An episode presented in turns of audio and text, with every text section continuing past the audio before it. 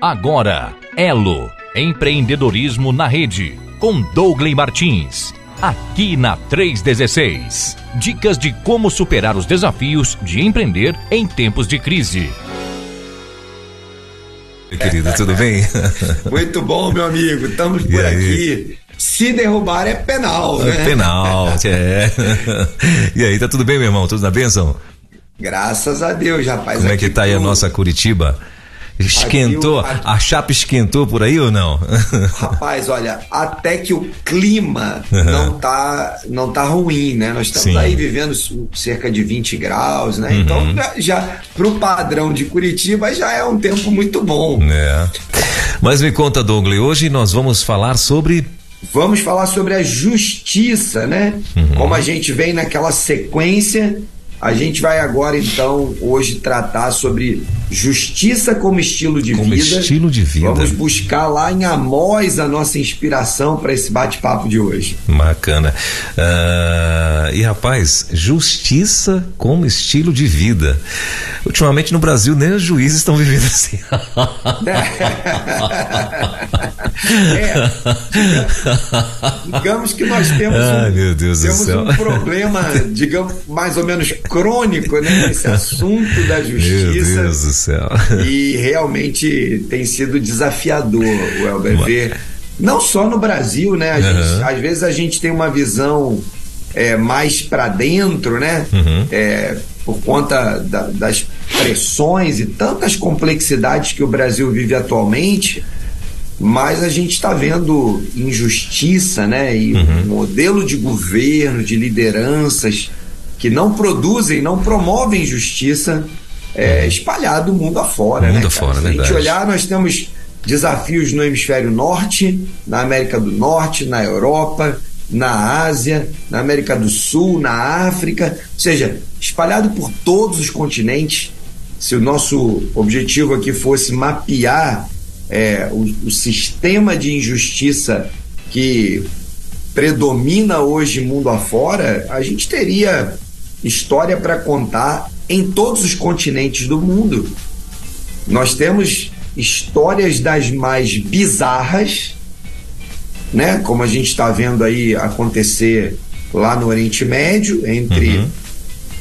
né, os, as iniciativas do, do Hamas ali, que não representa o povo palestino, mas que age naquele, naquela região como se fosse, né? E criando uhum. todo aquele modelo de injustiça ali. Temos lá a Rússia e, e Croácia, né? E, e Ucrânia, perdão, Ucrânia. temos ali um, né? uma, uma situação há meses uhum. que não se resolve. Temos questões na América do Norte com latinos, com americanos, né? Temos toda uma dinâmica é, ainda muito intensa ali, temos ainda a questão racial né? Uhum. Que ainda perdura até os dias de hoje, frequentemente aparece.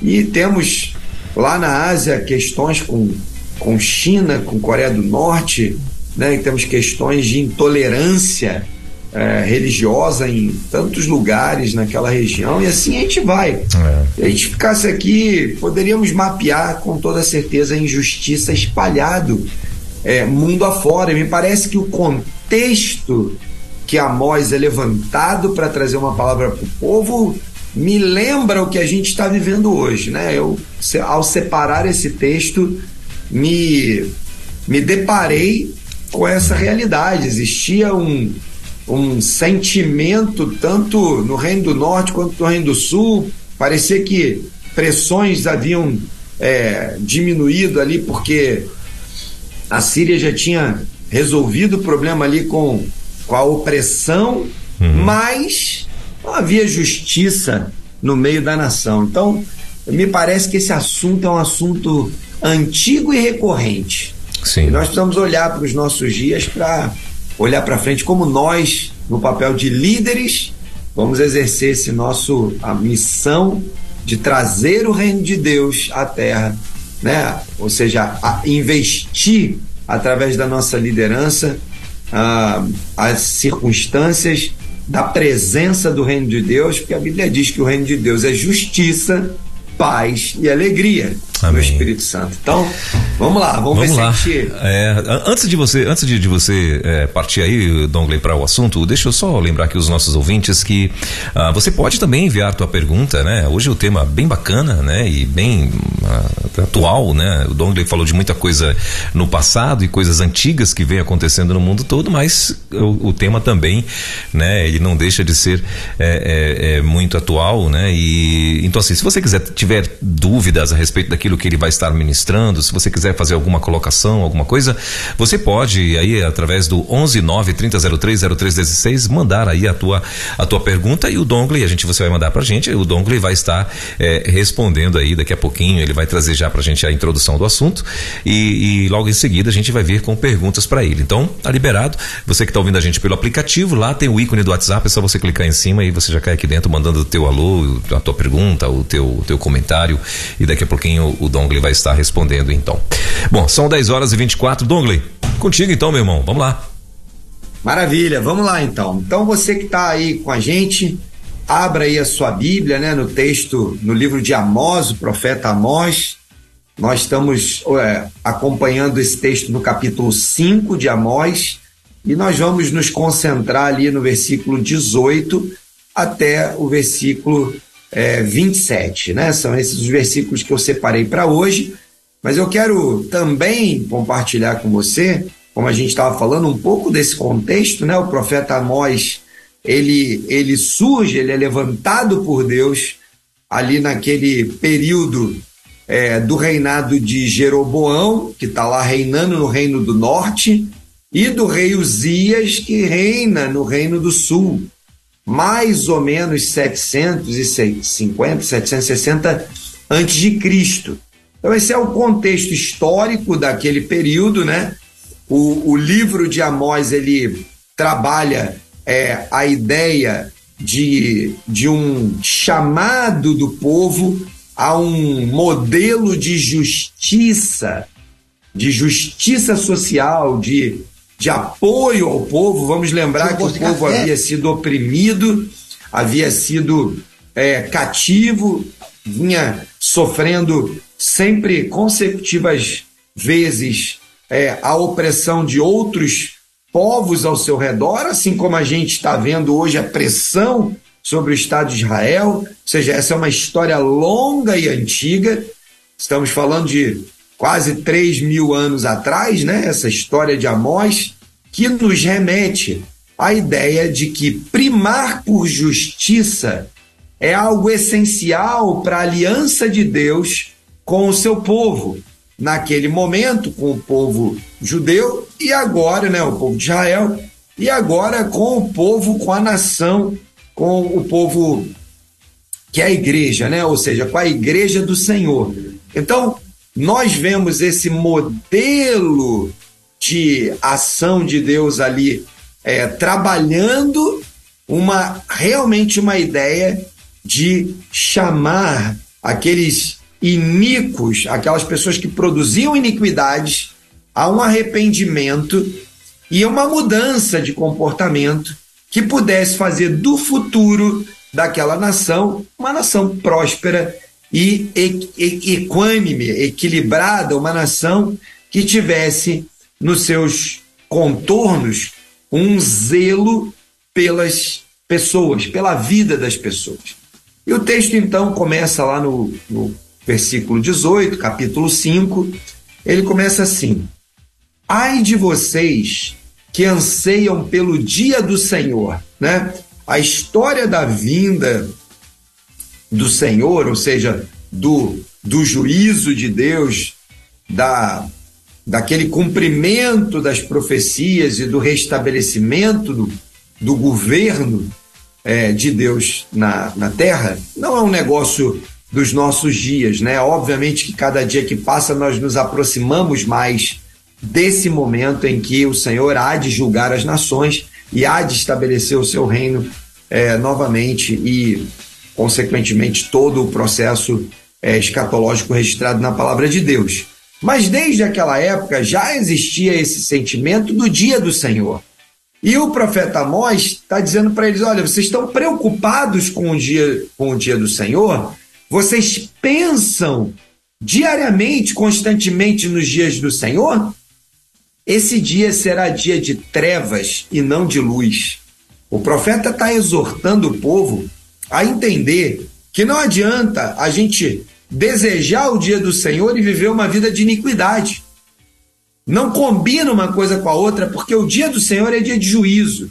E, e, o juízo vai fazer com que a iniquidade seja percebida e os iníquos sejam julgados, e com isso a gente tenha, de fato, ao invés de um dia de luz, um dia de trevas, um dia de dor, de ranger de dentes. O texto bíblico nos diz que naqueles dias as pessoas vão querer morrer e não, não conseguirão.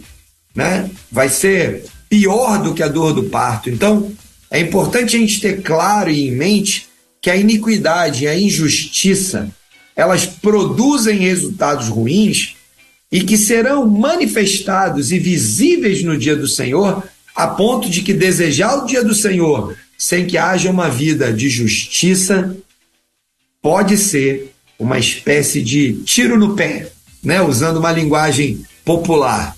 Ele continua dizendo no 19: será como se um homem fugisse de um leão e encontrasse um urso. Né? Ele foge de um problema e cai no outro. Como alguém que entrasse na sua casa e colocasse a mão na parede e fosse picado por uma serpente. Pensa na nos contextos que ele está nos trazendo aqui. É como se eu tivesse achando que a situação está ruim, mas ela pode ser pior. Ele vem então referendando o dia do Senhor como um dia em que parece que pode ser ruim, mas pode ser pior. Não se esqueça, o dia do Senhor é um dia de juízo. E ele continua dizendo: o dia do Senhor será de trevas e não de luz. Versículo 20. Uma escuridão total, sem um raio de claridade. Seja, o pecado se manifestando de forma é, tremenda para que haja juízo, para que haja então é, libertação total. 21. Eu odeio e desprezo as suas festas religiosas, não suporto as suas assembleias solenes. Deus está falando através do profeta que há um comportamento no meio do povo, há uma, uma agenda no meio do povo que não produz no coração de Deus um coração é, feliz, alegre, satisfeito. Por quê? Porque as festas religiosas que o povo cumpria já não eram mais celebrações de culto ao Deus, ao Deus eterno. Já não eram mais um momento solene de ir diante de Deus e dizer: olha, nós reconhecemos a sua grandeza, a sua majestade, nós reconhecemos o seu poder e a sua autoridade, nós nos dobramos ao Senhor, abrimos mão do nosso pecado, da nossa vida de pecado. Não há diante desses eventos de festas ou mesmo de assembleias, de encontros solenes, uma, uma atitude de respeito, de arrependimento e de reconciliação. Parece que o povo está anestesiado. Lendo o texto, a nossa sensação é de um povo que está completamente dominado por uma, um comportamento e por atitudes de injustiça, como se aquilo já fizesse parte da sua rotina, já não doesse mais, já não incomodasse mais a sua mente, já não fizesse mais nenhuma diferença, e é como se eu tivesse com a minha mente cauterizada. Ele continua dizendo no versículo 22: mesmo que vocês me tragam holocaustos. O holocausto era era o momento, né, aonde as pessoas iam lá para dizer, olha, eu estou sacrificando para que o Senhor veja o meu coração e entenda que eu tenho estou arrependido. Apesar do sacrifício e do holocausto ser algo que o próprio Deus dizia, olha, eu até, até não, não desejo tanto holocaustos, né? Eu quero um coração. Mas o holocausto, ou seja, o sacrifício, era uma maneira de demonstrar de forma visível aquilo que já tinha acontecido no ambiente invisível do meu coração. Semelhantemente ao que tem que acontecer hoje, quando nós nos arrependemos, confessamos nossos pecados e deixamos lá os pés da cruz e fazemos de forma visível, por exemplo, quando levantamos a nossa mão, aceitamos o desafio de seguir a Jesus, quando confessamos pecados uns aos outros, a Bíblia diz que aquele que confessa o seu pecado de o deixa alcança misericórdia, ou seja, a prática da confissão de pecados continua sendo útil e necessária. Se você pecou contra alguém, é importante ir lá reconciliar-se, confessar o seu pecado diante de Deus e diante dos homens, para que você então possa ser curado, liberto completamente da, daquela transgressão. Então, o que o texto bíblico está dizendo, olha, mesmo que vocês me, me tragam holocaustos e ofertas de cereal, isso não me agradará. Mesmo que me tragam as melhores ofertas de comunhão, não darei a menor atenção para elas. Deus estava chateado. Deus estava triste com um povo que fazia ritos e ritos e ritos, mas não estava comprometido com um coração arrependido e transformado. O texto continua dizendo: Afastem de mim o som das suas canções e a música das suas liras. É como se Deus estivesse enojado ao, ao ouvir uma história, uma canção, ao ver um sacrifício, era como se Deus tivesse náuseas. Ele para, então afasta de mim, isso está me irritando mais do que trazendo sobre a vida de vocês qualquer tipo de bênção. Versículo 24 continua dizendo: em vez disso, corra a retidão como um rio e a justiça como um ribeiro perene. Então, o Senhor exorta através de Amós o povo, dizendo aquilo que ele já estava farto, cheio, já não aguentava mais. Mas Deus, ele é aquele aquele líder que traz consigo, além de uma palavra de exortação, uma palavra de solução. O Senhor sempre apresenta uma proposta para o meu problema. O Senhor sempre apresenta uma proposta para o seu problema. O Senhor sempre nos dá uma oportunidade de enfrentar o problema, porque ele tem uma saída e uma solução. Então ele começa dizendo: olha, em vez de holocaustos, de cereais, de ofertas, de assembleias solenes, de festas religiosas que não servem para nada.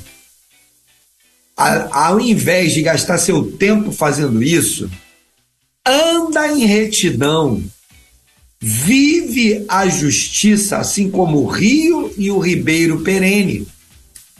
Deixa fluir, faz com que haja continuidade na vida de retidão. O que Deus está nos convocando, então, é parar de viver uma vida de altos e baixos e viver uma vida mais constante. Por quê? Porque o Senhor está conosco, nos capacitando para isso.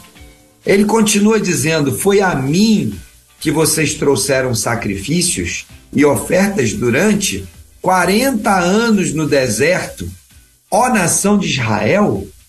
Ele está questionando a, aquele, aquelas atitudes, né? Durante o deserto, durante os anos de deserto. E o Senhor está relembrando o povo e dizendo: olha, pensando bem, não acredito que foi que foi para mim que vocês sacrificaram, ofertaram, que vocês fizeram bezerros de ouro, que vocês se desviaram das minhas direções, da, da minha, das minhas ordens. Olha, se vocês se lembrarem bem, com o coração aberto, pronto para ser transformado, um coração pronto a receber uma intervenção do Senhor, se vocês olharem para dentro do seu coração, esquadrinharem todos os cantos da sua alma, vocês vão observar que no fundo, no fundo, o que vocês fizeram não era para mim, não eram, não era pensando, olha, o meu Deus merece essa adoração. O meu Deus merece essa festa. O meu Deus merece essa agenda cerimonial, essa assembleia solene, as ofertas de cereais, as ofertas de comunhão. Meu Deus, aquele que me livrou dos, da escravidão do Egito, aquele que me levou e me trouxe até a terra prometida, aquele que me deu a conquista sobre as nações. Ou seja, Deus está questionando a veracidade, a seriedade e, em certa medida, a honestidade daqueles que olhavam para trás e falavam: não, os nossos pais isso, os nossos pais aquilo, veja Moisés, veja lá o povo, veja isso, veja aquilo, veja as festas. Era como se o povo estivesse justificando para Deus que os ritos eram mais importantes de um coração, do que um coração quebrantado. O Senhor fala: afaste de mim o som das suas canções e a música das suas liras. Versículo 23, voltei aqui um pouquinho. Afaste de mim. O Senhor não quer aquela adoração falsa que não vem de um coração quebrantado e contrito, que vai produzir a justiça de Deus em meio a um mundo perdido, condenado pelo pecado, mas que vai trazer a justiça de Deus para o nosso dia a dia, o reino de Deus para a nossa vida. Ele continua dizendo no 25: Foi a mim que vocês trouxeram sacrifícios e ofertas durante 40 anos no deserto, a nação de Israel. Deus está, tipo, confrontando mesmo. Não, Versículo 26, ele responde, ele faz uma pergunta retórica. Deus sabe todas as coisas, mas ele está fazendo uma pergunta através do profeta para o povo, como uma forma de dizer: reflete aí na sua mente. Mas ato contínuo, o próprio Deus irado, já né, chateado com tudo aquilo e, e bastante é, desconfortável com toda aquela, com todo aquele discurso de falsidade, né, de mentiras, ele diz: não, vocês carregaram o seu rei Sicute e que um, imagens de deuses astrais, que vocês fizeram para si mesmos. Por isso, versículo 27, por isso, eu os mandarei para o exílio, para além de Damasco, diz o Senhor, o Deus dos exércitos, é o seu nome. O Deus dos exércitos é o seu nome. Deus está de fato irado, ele levanta o profeta para falar contra o pecado do povo, para exortar contra a injustiça. E não há ninguém mais justo do que Deus. Não há ninguém mais justo do que Deus. Na sua palavra, a gente encontra justiça sendo apresentada o tempo todo, do Antigo ao Novo Testamento. No Antigo Testamento, a gente encontra a justiça sempre em contraste àquele pecado regular da nação, do povo, contra Deus, se associando com outros povos, outras nações e levantando para si ídolos, poste-ídolos, cerimônias é, pagãs. No Antigo Testamento nós vamos encontrar isso com regularidade. Nesse episódio, é, que acontece, né? Que, que Deus fala ao povo, a justiça é comparada a um rio que corre do seu leito, desde o seu leito, de forma reta, sem atrasos, sem interferências, sem desvios. É isso que Deus espera do seu povo. Por vezes, no mundo empresarial e no mundo da liderança, nós é, vivemos um ambiente onde a justiça não é tão justa assim. Ela não é tão reta, sem desvios, mas isso não justifica ou não é justificativa para que você e eu contornemos ou pegamos, peguemos um desvio no rio que o Senhor nos colocou para correr. Nas nossas organizações, nós precisamos sim enfrentar com retidão os desvios que se apresentam na nossa frente. Você precisa escolher não entrar nos desvios. Nós precisamos saber que a vida de um líder no Brasil, nas diversas organizações que lideramos, não é tão simples. Mas isso também não é uma justificativa ou um passe livre para que você aceite desvios. Nós, é, ao contrário, como representantes do reino, como povo escolhido, como chamados por Deus para viver uma vida de justiça e retidão, nós pre precisamos observar essas experiências do povo judeu, a maneira como eles é, foram exortados tantas e tantas vezes, e entender que o Senhor, o nosso Deus, ele estando do nosso lado, os montes serão aplainados, os caminhos serão corrigidos, os problemas serão resolvidos, a justiça será irá prevalecer e ela será a única forma de nós caminharmos. Nosso desafio então é escolher a justiça e promover o Deus da justiça através da nossa liderança, da maneira como nós vivemos a nossa vida, a maneira como nós lideramos aqueles, aquelas organizações que o Senhor colocou debaixo das nossas mãos, seja ela uma igreja local, seja ela um pequeno grupo, seja ela a empresa, seja ela uma, uma organização não governamental, seja ela a organização que for e seja ela a sua família. Todas essas organizações precisam ser lideradas com justiça e equidade, e o Senhor então nos dará a vitória.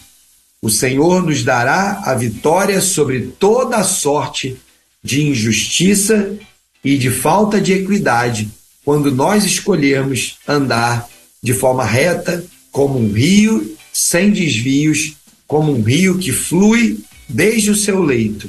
O Senhor nos dará então a oportunidade de vermos coisas tremendas acontecendo, de vermos o mover de Deus no meio de tanta injustiça como a que tem acontecido nos nossos dias. Nós somos chamados e desafiados por Deus, assim como o povo foi exortado por Amós a vivermos essa vida de justiça e equidade. É tempo de mudança, é tempo de você sair dessa posição de reclamar, de se moldar esse mundo, de se moldar as coisas desse mundo, as práticas desse mundo e assumir uma posição baseada na palavra de Deus, nos princípios e valores que o Senhor nos traz, como vimos aqui. Chega de ofertas de sacrifício que não são de fato agradáveis a Deus. Chega de é, cultos públicos que não trazem absolutamente nada da justiça de Deus. Chega de assembleias, de eventos cerimoniais que são bonitos, mas não trazem absolutamente nada da justiça de Deus. O fato é que se nós, se a nossa justiça não exceder, não exceder em nada a justiça dos é, escribas e fariseus, a gente está com um problema sério. E o nosso chamado é um chamado à, à aplicação da justiça, porque o reino de Deus é justiça, paz e alegria no Espírito Santo. Meu amigo Elber, essa é a nossa, esse é o nosso desafio nesse tempo, né? Esse é o nosso desafio para essa jornada, para essa etapa da nossa vida, para essa etapa da nossa liderança, para essa etapa dos nossos empreendimentos. Maravilha, 10 horas e 47 minutos em Brasília, 10 e 47 nós estamos ao vivo com Dongle Martins, diretamente lá de Curitiba, no nosso movimento Elo Empreendedorismo conectado aqui na rede, né? Hoje uh, o Dongle trazendo pra gente então o tema justiça, como estilo de vida. E tem já aqui uma perguntinha, Dongley, ah, e é a seguinte: sempre fiz as escolhas certas e corretas para a minha empresa. É o que está dizendo a pessoa. Porém, certa feita coloquei essa responsabilidade para a minha equipe de gerenciar e, uh, ou melhor, para a minha equipe de gerência e a coisa desandou. E agora? Como fazer para que volte como antes, de forma mais ou da forma, né, mais natural possível? Dongley, contigo. Ótima pergunta, ótima pergunta, Welber. A gente precisa entender a diferença de um estilo de vida de injustiça e de um evento de injustiça. Não é incomum que nós, seres humanos, cometamos erro. e até erros no plural, né? Com frequência fazemos isso. O problema que eu acho que é central aqui nessa pergunta é se a minha decisão é de corrigir uma injustiça através de um ato é, de um ato de correção ou se a minha decisão é de que a injustiça se perpetue e prevaleça porque eu não tomo nenhuma ação. Então, nas organizações, nós precisamos empoderar os nossos times de liderança. As pessoas precisam receber de nós empoderamento para cumprir suas tarefas. É impossível fazer tudo sozinho. Aliás, é impossível crescer qualquer tipo de organização sem um time que tem o mínimo de empoderamento para construir alguma solução. E nesse processo, vai acontecer ou vão acontecer eventos em que talvez alguém no meu time não agiu da forma mais, é, mais adequada possível. Qual é o meu papel como líder nesse momento? Eu vou olhar aquele episódio, né? Vou olhar aquele, aquela circunstância e vou tomar uma providência. Eu quero compartilhar aqui dois testemunhos, né, que eu acabei de receber agora pela manhã antes do programa. Um deles e do, da mesma pessoa, do mesmo empresário. Um deles tem a ver com uma experiência que esse, que esse empresário passou recentemente. Ele gosta de andar de moto e uma dessas empresas de, de dessas motos mais é, dessas maiores, né? É, conhecendo esse gosto dele, ofertou para ele ah, uma moto emprestada para o final de semana para ele andar naquela moto e naturalmente é uma estratégia comercial para que ele pudesse então, quem sabe se apaixonar pela moto e pudesse então adquirir essa moto, né? Era uma estratégia comercial. Bom, o empresário recebeu aquela moto na sua casa no, no sábado pela manhã e combinou com outro amigo que tinha lá uma outra moto também e os dois saíram para um passeio. Durante esse passeio fizeram, né, lá como todo bom é, motociclista é, gosta de fazer, pega a estrada, vai almoçar em algum lugar ou vai passear e volta, né? Então passaram ali o dia é, passeando, pararam em alguns lugares para almoçar. Na volta, quando estavam quase chegando em casa, foram abordados por outros três motoqueiros em duas motos, ou seja, um motoqueiro sozinho e um com garupa foi abordado no sinaleiro por essas duas motos, né? Botaram uma arma na cabeça dele e ele então passou por toda aquela experiência bastante desagradável da, da injustiça de um assalto surpresa.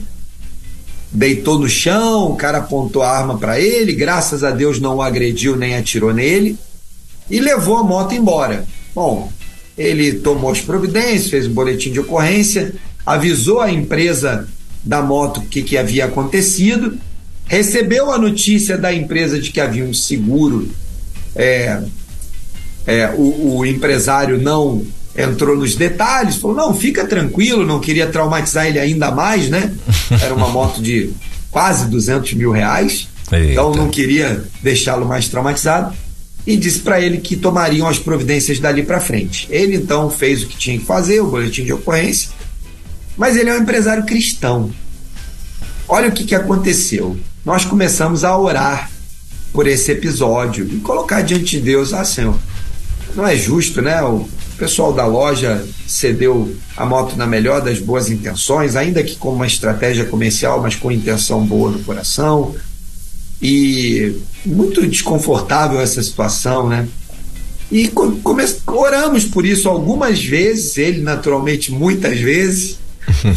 e essa madrugada, de ontem para hoje, ele recebe um chamado ali perto das uma e pouca da manhã da polícia dizendo encontramos a moto. Olha só. Rapaz. Encontramos a moto. Meu Deus. E aí ele pensou, né? Olha, encontramos a moto, deve estar tá toda deve tá desmontada. Tá depenada, né? né? toda depenada na linguagem do mundo da, da, das motocicletas, né? Hum. Mas para a glória de Deus e para a alegria do coração dele, de todos nós que estávamos em torno desse, dessa história, em torno disso, a moto estava intacta. Olha aí. O Elber, intacta. Um Pensa, colecionador que intacta. roubou. Literalmente parece que o cara roubou, deu uma volta, estacionou e deixou lá para alguém descobrir. Mas sabe o que, que é isso? Na ótica do mundo, isso é uma tremenda coincidência. Que sorte ele teve. Mas na ótica de um líder, de um empreendedor, de um empresário cristão, isso é misericórdia e graça de um Deus que promove justiça em meio às injustiças. Amém. Isso é amor de Deus, compaixão de Deus por algo que foi completamente injusto. E é o que nós vamos ver quando olhamos para a história do povo de Israel. O Senhor fala, exorta quanto à justiça. E quando o povo se ajeita, o Senhor vem com bênçãos sobre a vida deles. De modo que o Senhor é quem promove a justiça do reino. Às vezes a gente fica esperando na justiça dos homens e quantas e quantas injustiças foram feitas. Mas na história desse empresário, Deus fez justiça e usou os policiais para acharem essa moto. Mas esse mesmo empresário vem vivendo um tempo de bastante dificuldade lá no seu ambiente empresarial. Por quê? Porque algumas empresas, de forma injusta, não honraram com os compromissos de pagamento. E hoje pela manhã ele estava reunido com toda a sua liderança, explicando para esses líderes que pela primeira vez nos últimos muitos anos ele vai ter que atrasar a folha de pagamento uns dias. Então você olha e pensa: olha, tem justiça aplicada de um lado e tem uma situação adversa do outro lado. Ah, então Deus. Não. Deus é Deus, apesar das circunstâncias. E é muito comum nós, no nosso modelo mental humano limitado e incapaz de entender justiça de Deus, acharmos que para esse episódio da moto, ah, Deus promoveu justiça e foi bondoso. Nesse episódio das finanças, dos salários, Deus está sendo bem injusto com esse rapaz que sofre tanto. E nós esquecemos que o mover de Deus, ele está acima daquilo que nós planejamos e imaginamos ou acreditamos que seja a justiça de Deus. E quantas e quantas vezes nós enfrentamos problemas como esse da pergunta que veio, né? Ah, eu deleguei para alguém uma tarefa e esse alguém cometeu uma falha e uma injustiça. Olha, se eu estou diante desse fato, é hora de eu chamar essa pessoa, conversar com ela, esclarecer como é a forma como nós trabalhamos, como nós lideramos na nossa organização e corrigir o rumo.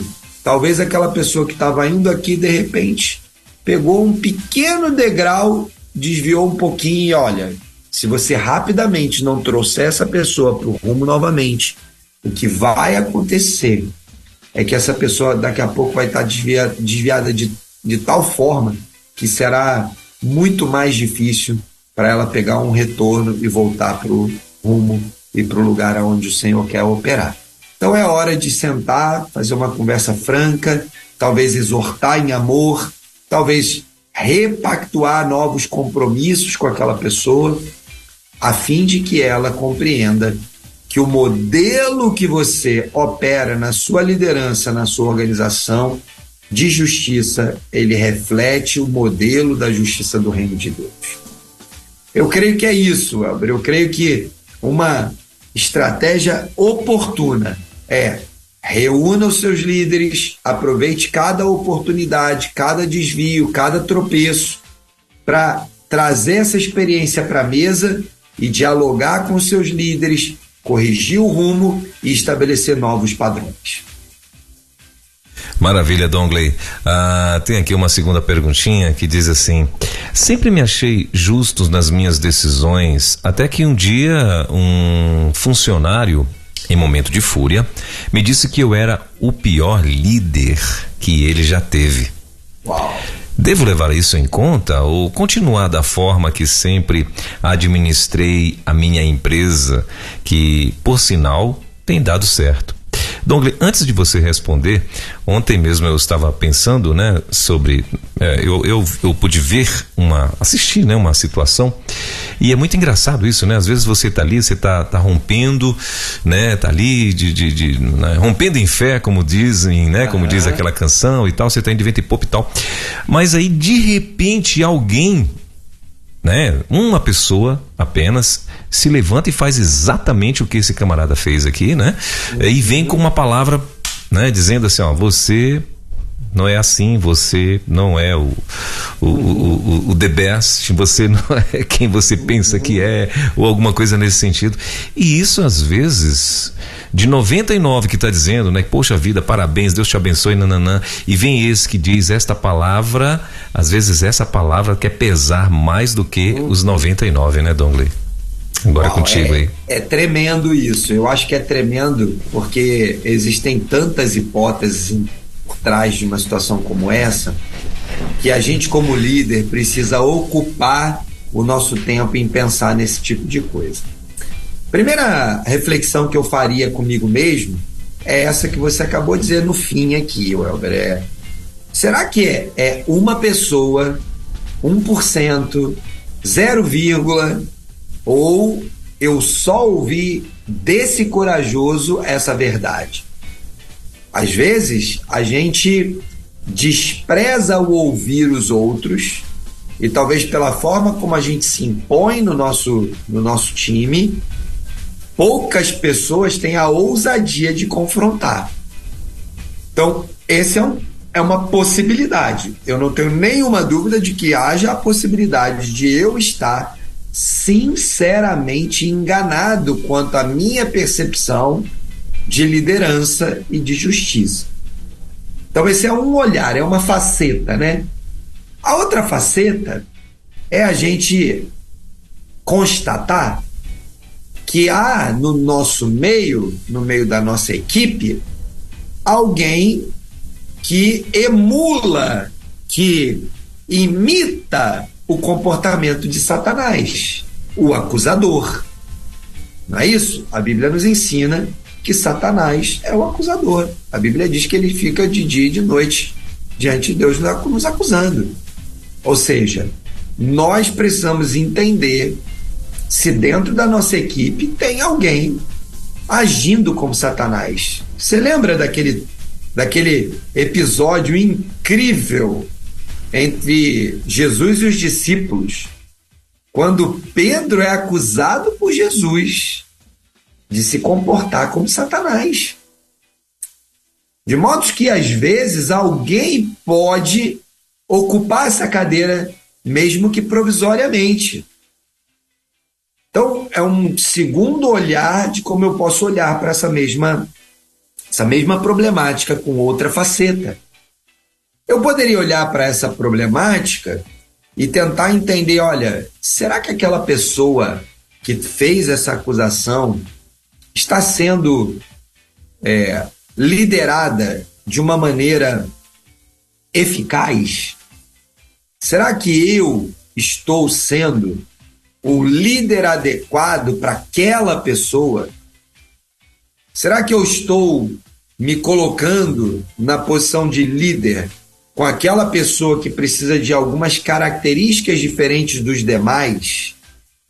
E essa pessoa não está conseguindo enxergar na forma como eu exerço meu processo de liderança, uma, uma liderança construtiva, desenvolvedora, e ele basicamente está reagindo a um sentimento de impotência, falta de crescimento, a, a, e não é necessariamente a minha pessoa, né? ao meu caráter, mas é a minha forma, a minha estratégia, o meu estilo de liderança. Então, nós poderíamos tentar olhar essa circunstância baseado em meia dúzia de facetas. Mas o que é importante para nós, como líderes no nosso papel, no exercício da liderança nas nossas organizações. O nosso papel é discernir o problema de fato.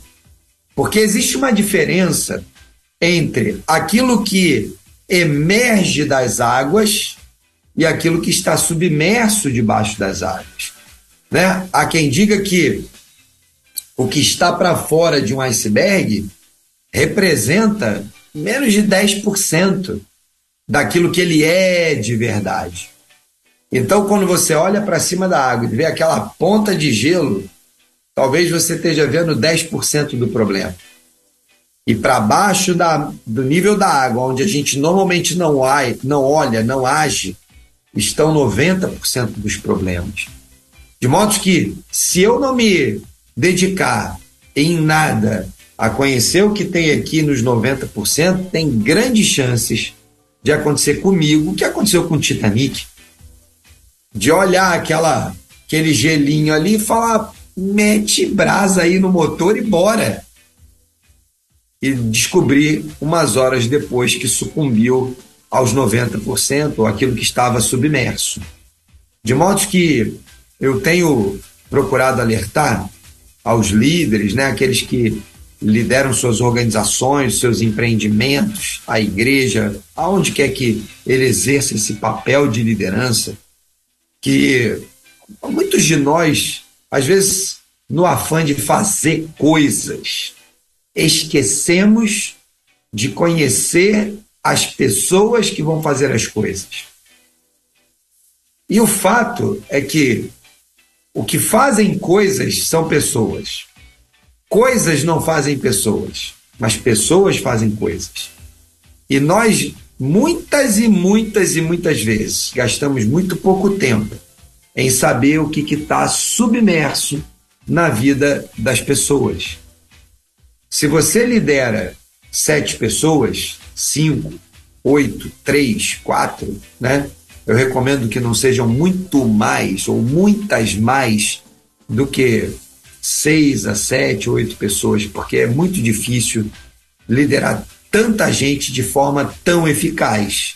O que acaba acontecendo é que um dos diagnósticos mais comuns que nós encontramos de liderados que é, é, experimentam esse tipo de rompante normalmente está atrelado a equipes muito grandes de líderes que gastam pouco tempo e que o que acontece é que o, o liderado surta, literalmente. E na maioria das vezes é um surto.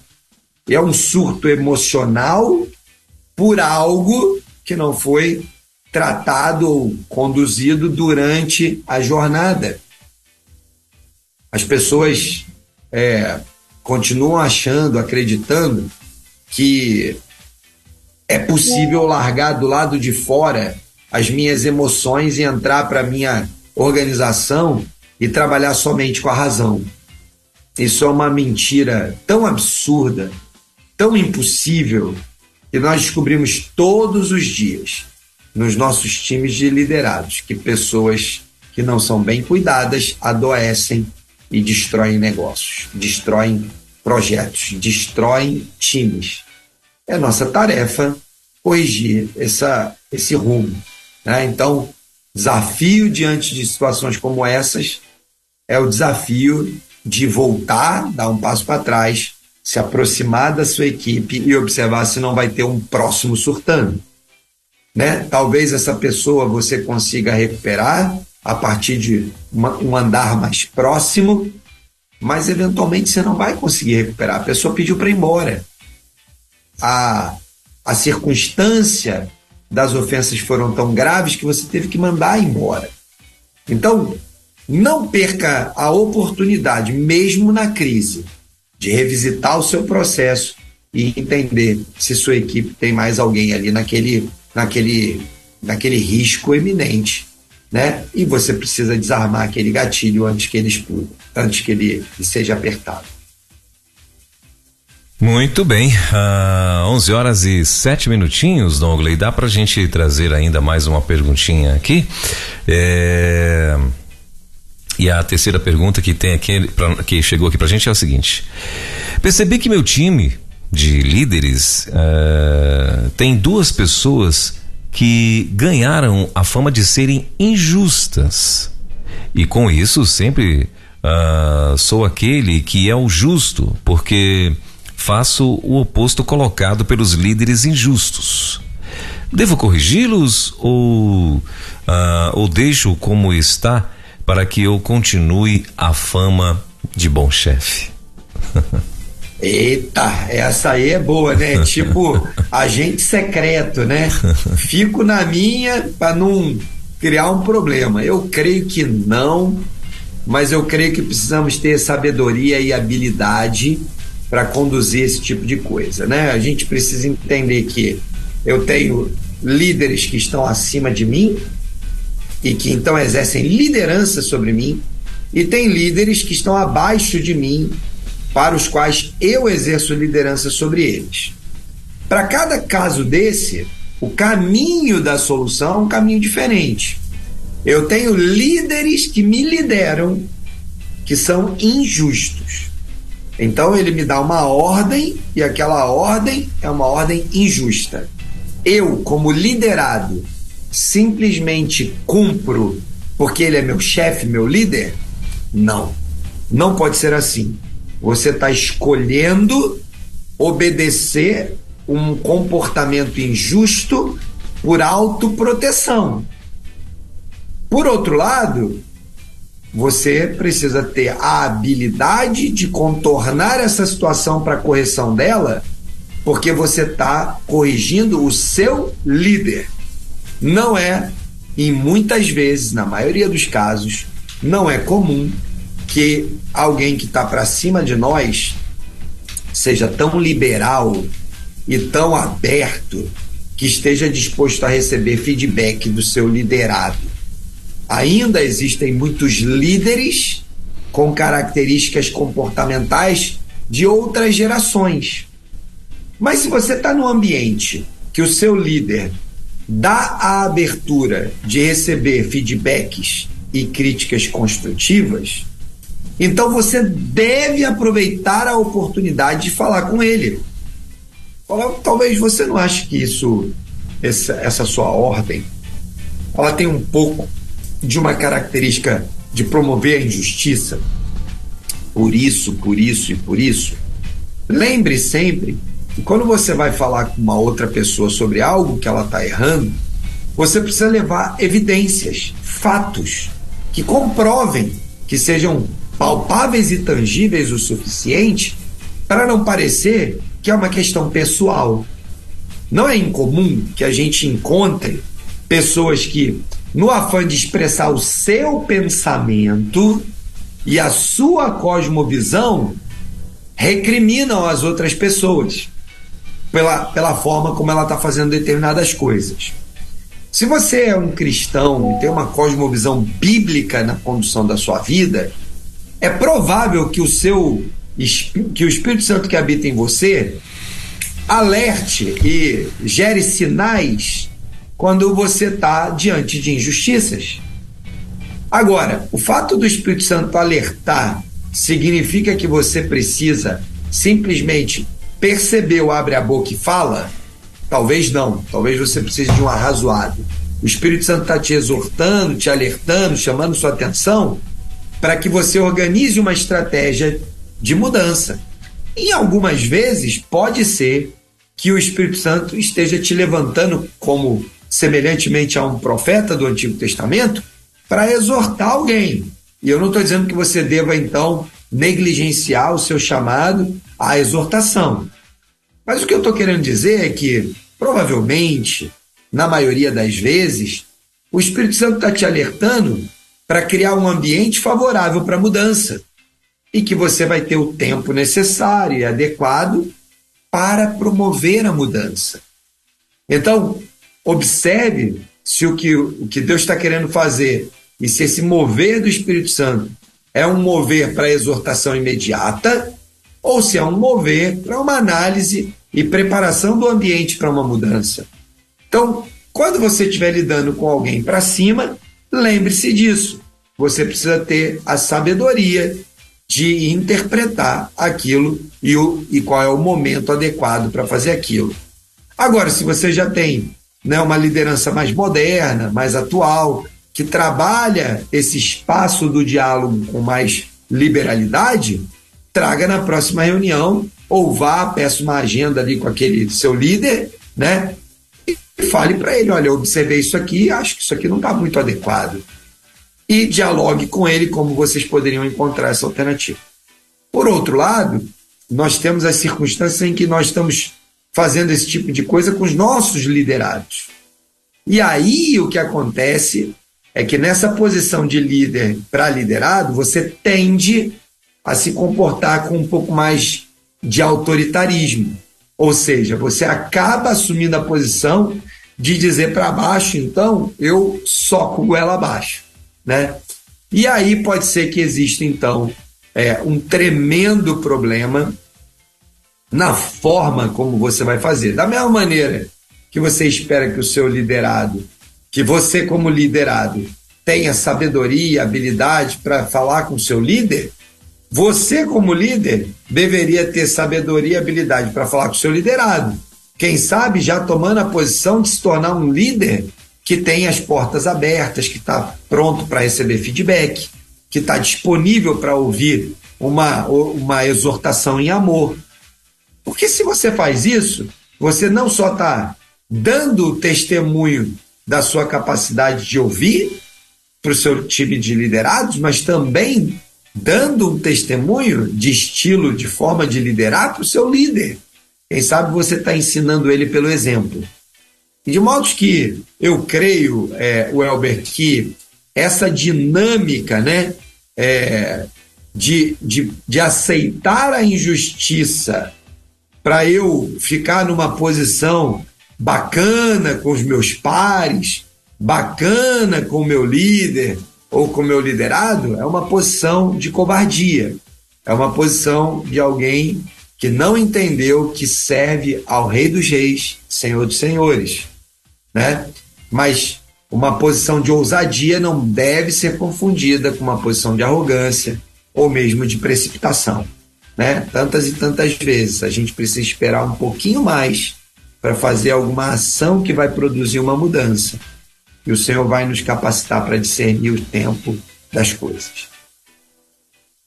Muito bem, a 11 horas e 15 minutos em Brasília. Esse é o nosso Movimento Elo com Douglas Martins, que está aqui com a gente toda terça-feira, é, sempre falando com os líderes, né? E hoje, uh, em específico, tentando trazer aqui, né, essa é, exatamente essa consciência, justiça com um estilo de vida. Meu Deus. temos muito que aprender, na verdade. Desafio né? grande. É, Desafio né, grande. temos muito que aprender é todos os dias, né, é, Douglas? A gente às vezes até tenta simplificar as coisas, a gente uhum. tem um tempo curto para tratar de sim. tanto conteúdo, né? Uhum. É, mas eu, eu, eu reconheço, junto com meus irmãos que nos ouvem, que nos acompanham, é, a tremenda dificuldade que é para viver uhum. justiça como estilo de vida. Esse é um exercício, eu diria que é uma daquelas ótimas metas para a gente estabelecer na nossa vida. Sim. E é quase em tudo, né, Dongley? Não é à toa que Jesus virou e falou que a porta era estreita, né? Que é para viver com justiça, você tem que se esforçar muito. muito bom. Bom, são 11 horas e 16 minutinhos. E, Dongley, semana que vem já tem um assunto, não? Já, semana que vem vamos conversar sobre as consequências dos nossos atos. Uhum. Percebe que a gente está evoluindo né, nessa uhum. dinâmica. Nós viemos né, tratando ao longo das últimas semanas é, basicamente sobre essas questões de conflito, justiça, comportamentos. E agora estamos chegando num momento de entender que à medida que eu tomo uma decisão, os meus atos, aquilo que eu escolho fazer, geram consequências. Boas ou ruins. Então, semana que vem estaremos aqui juntos compartilhando quais consequências ou como eu posso lidar com as consequências dos meus atos a partir de uma cosmovisão, dessa cosmovisão que a gente vem construindo. Ensino bíblico, né, progressivo de que nós precisamos viver uma vida cada vez mais parecida com Jesus, né? Ou seja, liderar como Jesus na nossa vida. Maravilha. Então, semana que vem, encontro marcado aí a partir das 10 da manhã com o nosso querido Dongle, Mar... Dongle Martins, diretamente lá de Curitiba. Dongle, mais uma vez, obrigado aí pela presença, obrigado aí pela, por, por essa parceria, né? E tenho certeza que em nome de toda a audiência aí, a gente eh, tem aprendido muito. Em nome de toda a audiência, a gente agradece muito a você que tem esse compromisso de tirar toda terça-feira para estar aqui junto com a gente. Terça-feira que vem, então, a gente se vê. E uma ótima semana aí para você e toda a tua casa. Amém, amém. Sempre um privilégio servir ao Senhor, servindo aqui junto com você na Rede 316, servindo né, a nossa, nossa audiência, o pessoal que nos acompanha aí toda semana, reforçando né, a, a, a ideia de você mandar seus comentários, mandar sempre suas dúvidas Isso. e também reforçando né, a necessidade de nós contarmos para os outros que existe essa esses conteúdos, existem tantos conteúdos maravilhosos na Rede 316. Então, se você conhece alguém que ainda não acompanha a Rede 316, manda o link da rádio, convida para nos acompanhar. Os programas sempre têm reprises ao longo da semana. Isso. Mas você será muito bem-vindo né, aqui ao vivo conosco e vai ser sempre um prazer responder as suas dúvidas e trazer aqui luz sobre temas importantes para o dia a dia da nossa liderança nas nossas organizações. Maravilha. Ótima semana, meu irmão. Deus abençoe. Terça-feira que vem, Amém. permitindo Deus, a gente se vê. Com certeza. Forte abraço. Valeu, forte abraço. Elo Empreendedorismo na Rede com Dougley Martins. Baixe agora os podcasts em nossa plataforma rede316.com.br. Dicas de como superar os desafios de empreender em tempos de crise.